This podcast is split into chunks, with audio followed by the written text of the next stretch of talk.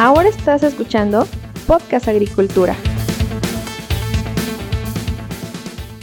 Hola, ¿qué tal? Me da mucho gusto saludarlos nuevamente. Yo soy Olmo Axayacat y el día de hoy en este episodio vamos a hablar sobre el tema del glifosato, un tema sin duda bastante interesante, al menos a nivel nacional, aquí en México. Y voy a hablar sobre este tema porque me escribió Manuel Ortiz preguntándome si en algún episodio del podcast había hablado sobre este tema de actualidad del glifosato. Y la realidad es que aunque en uno de los primeros episodios del podcast hablé justamente sobre este herbicida o este ingrediente activo, de hecho en el episodio número 3, allá por enero del 2020, hablé justamente sobre el glifosato, el herbicida más polémico, pero sí considero muy adecuado volver a tocar el tema en especial considerando pues las normas normativas o la nueva legislación que está imperando en México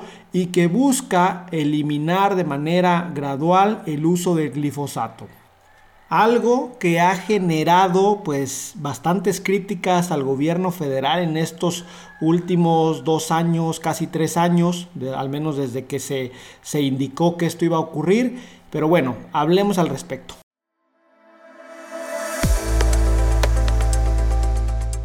Para poner en contexto un poco lo que está sucediendo aquí en México, hay que hablar sobre que el 31 de diciembre del 2020, es decir, ya estamos muy cerca de que se cumplan dos años, dos años no tres, como mencioné ahorita al inicio,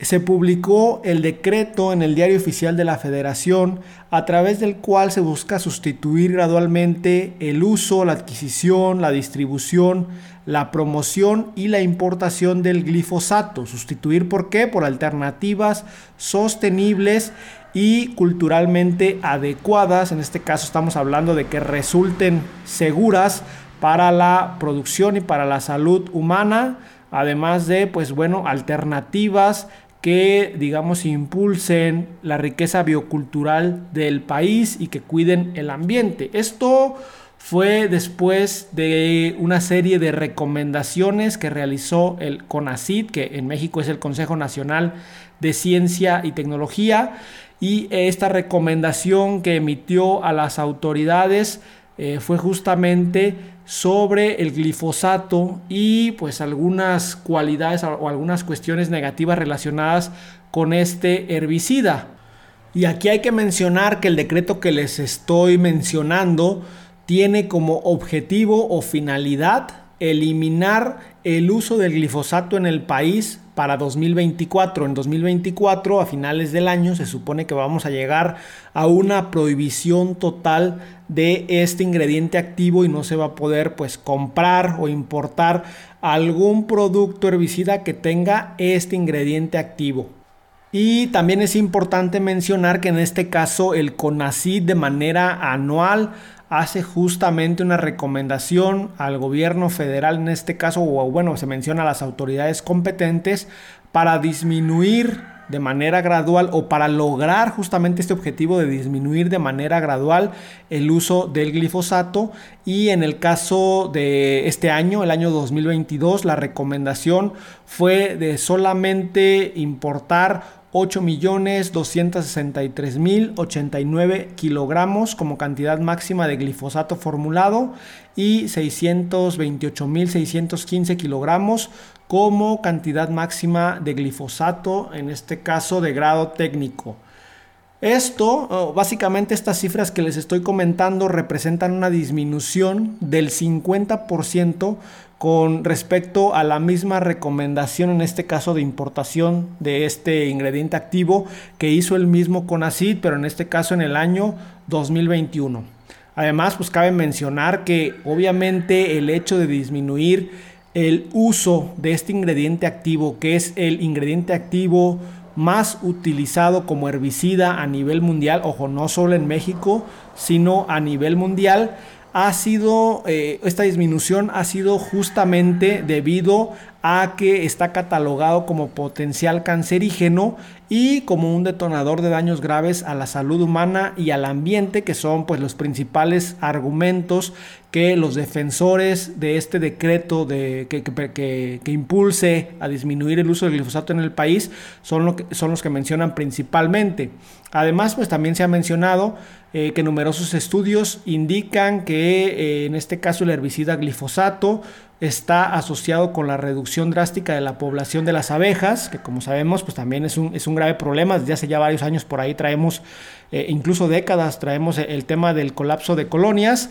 que, que justamente pues nos está afectando en el tema de biodiversidad. Y también se menciona que el glifosato reduce la fertilidad de los suelos, además de que pues en México también se menciona existen alternativas en el manejo de arbences o en este caso en el manejo de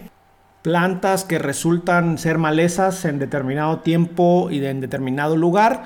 Y pues básicamente estos fueron los argumentos que se esgrimieron eh, en este caso por parte del CONACID y de otros organismos para eh, invitar al gobierno federal ya hace varios años a cada vez permitir menos importaciones de este producto herbicida que, bueno, al menos en, en, México el 50% de las importaciones de glifosato se aplican en cultivo de maíz y en los cultivos de los cítricos. Y el otro 50% pues ya queda para otros cultivos diversos. Aquí es importante preguntarnos y creo que uno de los puntos más importantes dentro de esta discusión sobre sí o no al glifosato es el tema de que es probablemente cancerígeno. ¿Esto es cierto? Pues sí y no. ¿Por qué? Déjenles explico. Al final de cuentas, hace algún tiempo la Agencia Internacional de Investigación del Cáncer clasificó o, realizó una reclasificación de ciertas eh, actividades, eh, sustancias, eh, comidas, etcétera, y justamente en esta reclasificación o, en esta nueva inclusión de, de, otros factores que pueden provocar cáncer, pues incluyeron al glifosato. Esto obviamente fue una noticia a nivel mundial, obviamente pues por el impacto mediático que podía llegar a tener, pero si nosotros revisamos el grupo 2A, que se menciona como probablemente cancerígeno de esta Agencia Internacional de Investigación eh, del Cáncer, pues sí, vamos a encontrar justamente que el glifosato está ahí, pero ahí les van otras cuestiones que están catalogadas como probablemente cancerígenas dentro de este grupo 2A. Una, tomar mate caliente, el mate, esta bebida tan popular en Argentina y otros países sudamericanos. O sea, tomar mate caliente también está catalogado como probablemente cancerígeno. Otro, otro punto, el, ser peluquero, el, el, realizar o el ejercer la peluquería como una profesión ocupacional está también como probablemente cancerígeno, el estar expuesto a los gases de combustión de automotores, las emisiones de las chimeneas hogareñas y estar expuesto a lámparas bronceadoras. A ver, pues el hecho de que esté como probablemente cancerígeno al mismo nivel que ser peluquero, pues digo, no es como que sea un nivel muy elevado, sino a a esta altura de la humanidad ya no tendríamos peluqueros a los cuales asistir porque todos hubieran muerto de cáncer. Entonces, pues al final de cuentas sí está catalogado como probablemente cancerígeno, pero si te fijas en otras cuestiones que están catalogadas similares, pues al final de cuentas puedes llegar a entender que el riesgo puede ser extremadamente bajo. Ojo, esto considerando que en campo se le da un manejo adecuado, acorde a cómo se deberían de manejar productos plaguicidas de, cierta toxicidad. Obviamente a nadie en su sano juicio se le va a ocurrir tomarse un bote de, glifosato o de, de, algún plaguicida que contenga glifosato solamente para probar a ver si sí le va a hacer daño o no, pues seguramente le va a hacer daño, ¿no? Entonces también revisando eh, los lineamientos justamente de, esta organización que les comento, que es la Agencia Internacional de Investigación del Cáncer, se menciona que no consideran al glifosato cancerígeno al mismo nivel que el amianto, el arsénico, el tabaco, los rayos X o la luz solar, que pues al final de cuentas una exposición amplia a este tipo de, de productos o de cuestiones, pues sí, sí pueden provocar cáncer. Además, también la misma agencia menciona que actualmente el glifosato está aprobado por las agencias regulatorias de más de 140 países, incluyendo algunas de las más exigentes como son las de Japón, las de Estados Unidos y las de Alemania.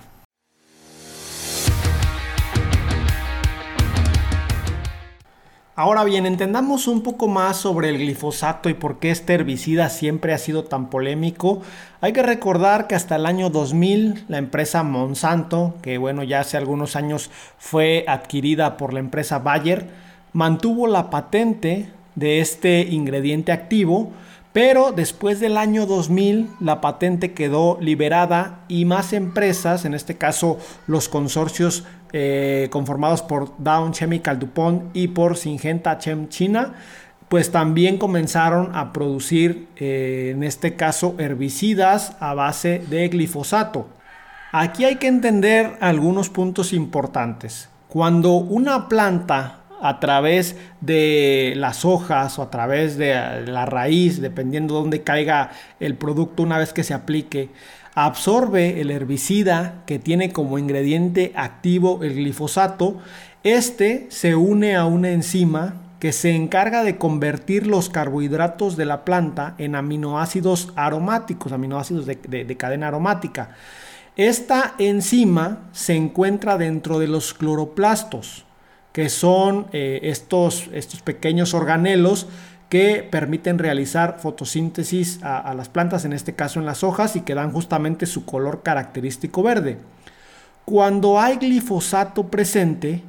el crecimiento de estas enzimas o de, esta enzima aromática en este caso no ocurre, por lo que las plantas dejan de atraer a ciertas plagas.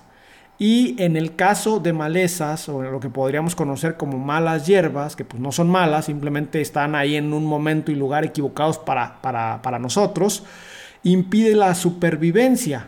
¿sí? Y esto hace básicamente pues eh, que se puedan eliminar las plantas, en este caso las malezas, que tenemos en determinado momento. Ahora, ¿cuál ha sido la importancia en el uso del glifosato?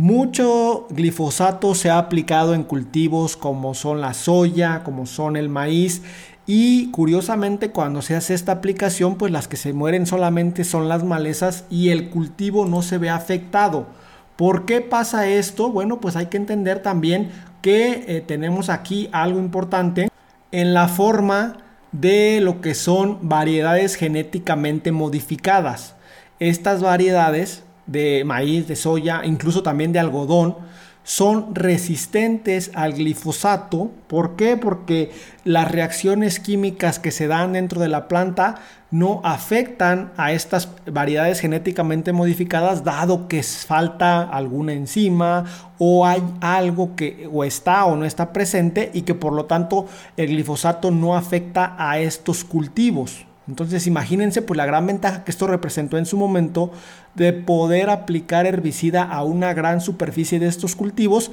sabiendo que el cultivo no le iba a pasar nada y solamente se iban a morir las malezas.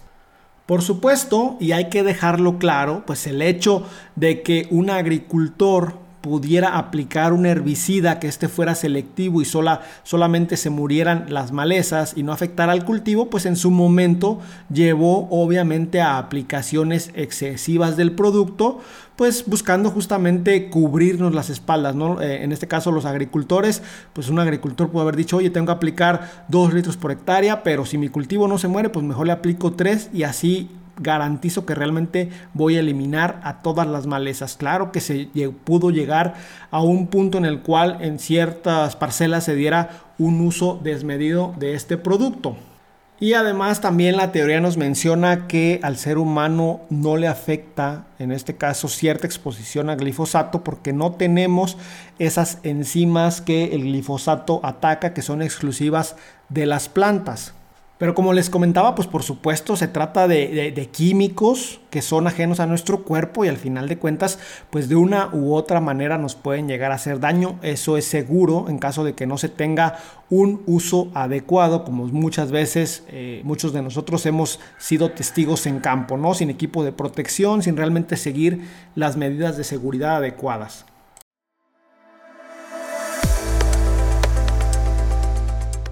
Ahora bien, volviendo al tema de la legislación, ¿es buena idea eliminar o eh, llegar a un punto de prohibición total de un producto como este, que es ampliamente utilizado no solamente en México, sino en todo el mundo? Pues al final de cuentas, si existe realmente una alternativa, que yo no sé si, eh, yo no, no, les puedo decir en este momento si hay algún otro ingrediente activo, herbicida, que tenga una, una funcionalidad similar al glifosato, pues si existe, pues adelante, se tiene que dar justamente un periodo, como se está haciendo actualmente, para ir eliminándolo gradualmente de los campos. Ahora bien, lo que yo he revisado es que los agricultores, las organizaciones eh, relacionadas con la agroindustria, pues indican que cuando el glifosato no esté disponible se pueden llegar a tener pérdidas inmensas. Y es que al final de cuentas, pues piensen nuevamente en la herramienta que se tiene, una herramienta donde eh, se aplica en un determinado cultivo, que es una variedad pues específica, en este caso genéticamente modificada, y las malezas se eliminan mientras que al cultivo no le pasa nada. Eso es eh, a todas luces algo muy impresionante desde el punto de vista del ahorro en costos de producción porque al final de cuentas, pues muchos de nosotros hemos estado en campo y eh, en el caso de cultivos donde no se utiliza glifosato o donde se utilizan otros ingredientes activos herbicidas, pues ustedes saben que las aplicaciones tienen que hacer en banda, tienen que hacer de manera muy cuidadosa porque se te va un poquito la mano y así como eliminas malezas, pues también eliminas las plantas del cultivo y el hecho de ir con ese cuidado hace justamente que la,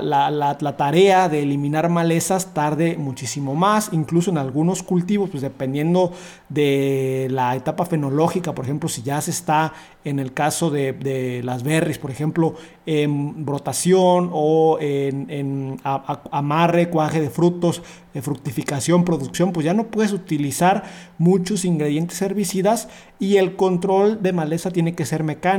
con un guiro o con una hoz o este, pues tiene que ser de alguna otra manera. Lo cual pues básicamente encarece los costos de producción.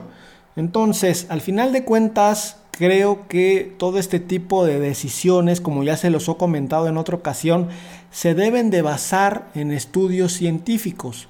Pero, y este es un tema que quiero comentarles en otra ocasión, ustedes van a encontrar estudios científicos a favor del glifosato y dan conclusiones, dan datos de por qué están a favor del glifosato y también van a encontrar estudios científicos en contra del glifosato con datos, gráficas, análisis y todo. Y esto pues es bastante curioso porque al final de cuentas en el tema de los papers pues muchas veces nosotros no lo sabemos pero hay intereses detrás. Hay mucha investigación muy buena allá afuera y, hace falta obviamente muchísima más en México y en el mundo.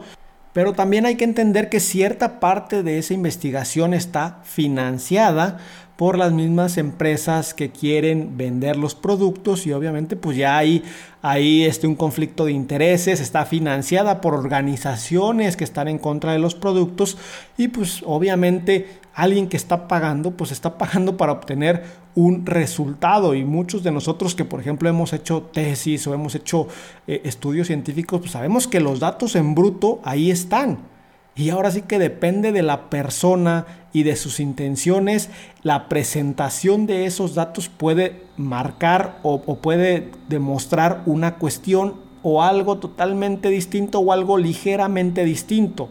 ¿Por qué? Porque pues todo depende de, los datos que agarres, puedes dejar afuera algunos datos para mostrar algo más importante, si algo no te conviene pues no puedes, puedes no ponerlo, y al final, pues aquí nos vamos obviamente a la ética de los investigadores y en este caso también de las revistas que aceptan eh, los artículos científicos, pero pues ustedes busquen, van a encontrar igual cantidad de artículos a favor del glifosato, con, como les digo, con datos, con pruebas, y van a encontrar igual cantidad en contra del glifosato. ¿En qué nos vamos a basar? ¿no? O sea, si por ejemplo en México decimos, bueno, hay, estas decisiones hay que basarlas en estudios científicos, pues sí, ¿en cuáles? ¿En los que están a favor o en los que están en contra? ¿no? Pero esta es, esta es la cuestión con el glifosato, un herbicida desde su surgimiento siempre polémico y créanme, en los siguientes años se va a seguir tocando este tema, al menos pues de aquí a 2024 que, que se llegue al punto de la prohibición total y en este caso pues creo que si ya está decretado por, ley o al menos eh, presentado pues, en el diario oficial de la federación, creo que lo mejor que podemos hacer es empezar realmente a buscar verdaderas alternativas desde el punto de vista del funcionamiento en campo, sí, pero también desde el punto de vista económico de la producción agrícola. Y hasta aquí llego yo con el tema del día de hoy. Muchísimas gracias a Manuel Ortiz por proponerme este tema. Sin duda creo que podríamos estar hablando bastante al respecto, buscando un poco más de datos, haciendo un poco más de, reflexión sobre qué podría suceder en los siguientes años con este tema, porque al final de, cuentas pues, las plagas no descansan, las malezas tampoco, y eh, no tener soluciones adecuadas en campo sí se puede convertir en una problemática de carácter nacional, porque al no, tener las herramientas adecuadas para la producción o tener herramientas que aumenten el precio de la producción, pues al final de cuentas nos impacta a todos como consumidores. Ahora sí, hasta luego. Hemos llegado al final de este episodio. Muchas gracias por escuchar Podcast Agricultura.